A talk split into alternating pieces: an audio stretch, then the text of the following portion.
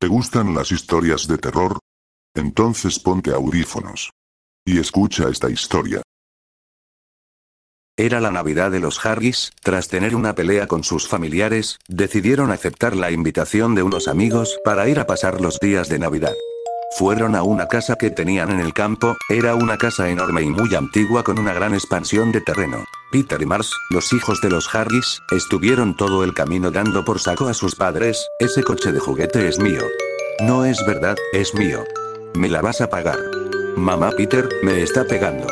No es verdad, Mars fue quien empezó. Basta ya, los dos. La madre gritó y les dijo, si no se portan bien no tendrán sus juguetes de Navidad. Enfadados los niños, al fin se callaron y se estuvieron quietos, aunque no dejaron de lanzarse miradas durante el resto del viaje en coche. Una vez que llegaron a la casa de sus amigos, bajaron del coche los mayores se quedaron hablando. Mientras Peter y Mars entraron en la casa, entraron por toda la casa, el baño, las habitaciones, en una de ellas, vieron a una anciana. Estaba sentada en la cama, sonriéndoles.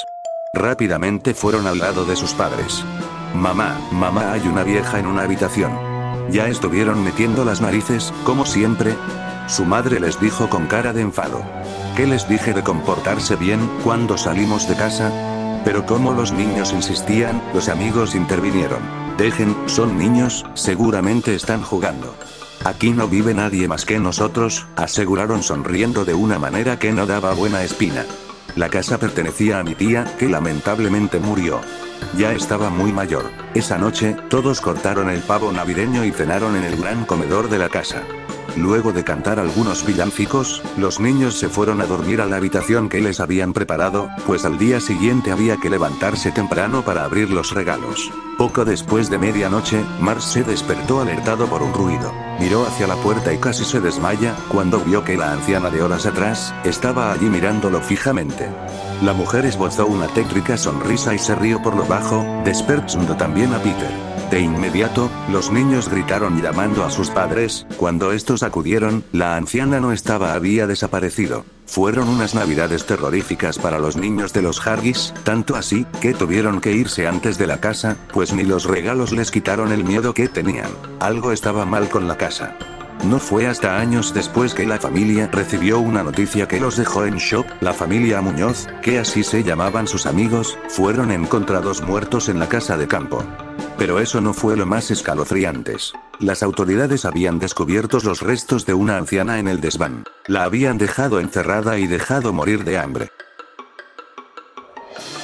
Un misterioso asesinato.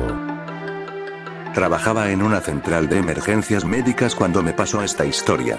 Alrededor de las 5 de la madrugada nos llamó una señora mayor diciendo que no se encontraba bien, intenté obtener más información de los síntomas como indica el protocolo, pero ella solo me decía, es que no me encuentro bien, ¿puedes mandar a alguien para que me ayude?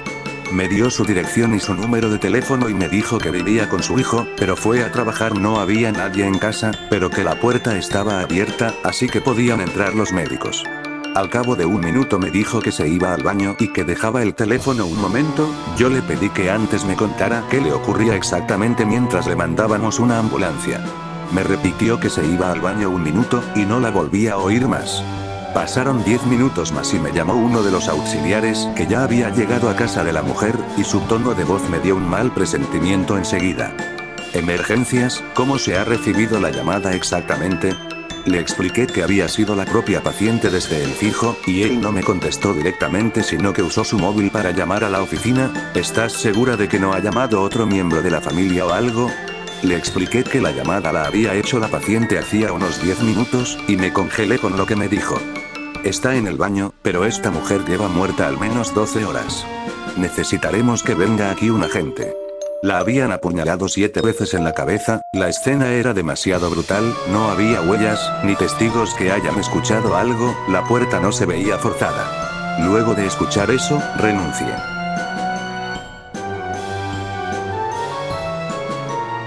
La siguiente historia tiene por nombre, Columpio. La leyenda del columpio. Cuando era pequeña me encantaba columpiarme en el parque cerca de mi casa. Amaba la sensación del viento contra mi cara, y de estar subiendo cada vez más alto. Parecía que volaba, y mis problemas se me olvidaban por completo. Conforme fui creciendo dejé de hacerlo, no quería que los demás se burlaran de mí. La gente me veía raro, porque decían que era demasiado infantil. Tal vez porque no viví mi infancia todo lo que hubiera querido. En la primaria me hacían bullying, y cuando entré a secundaria ya era demasiado desconfiada y con cualquier cosa que me dijeran me ponía a la defensiva. Con el tiempo me acostumbré a estar sola, un día pasé por el parque, y vi los columpios. No tiene nada de malo me dije, y decidí subirme. Todo era como antes, la sensación de volar y escapar de los problemas me envolvió, pero luego sentí unas manos en la espalda que me hicieron caer. Aterricé en la tierra, mi rodilla se raspó, me levanté y sentí el columpio golpear mi cabeza, al mirar al frente vi a Laura, una de las chicas que me molestaba de niña, la vi riéndose de cómo me empujó. Me levanté y me fui a casa. Desde ese momento no volví a subirme a un columpio. Al pasar los años las cosas siguieron igual, todos lo superaron con el tiempo. Yo volvía cada día al parque, pero no podía subir al columpio. Hasta que vi a Laura subir, ella comenzó a columpiarse y la ira me llenó, de un empujón la mandé al suelo, su cabeza se estrelló contra el piso. Cuando se levantó y me vio con la boca abierta sonreí, finalmente me las había cobrado. Ahora ella no puede subirse a los columpios de nuevo, igual que yo, ya que si lo hacemos, la gente se puede asustar de ver que se mueven solos, desde el día que me asesinó estaba esperando este momento, ahora Laura y yo estamos atrapadas en esta dimensión para siempre. Si te gustaron las historias dale me gusta, que tengas suerte, y te deseo, que no duermas, esta noche.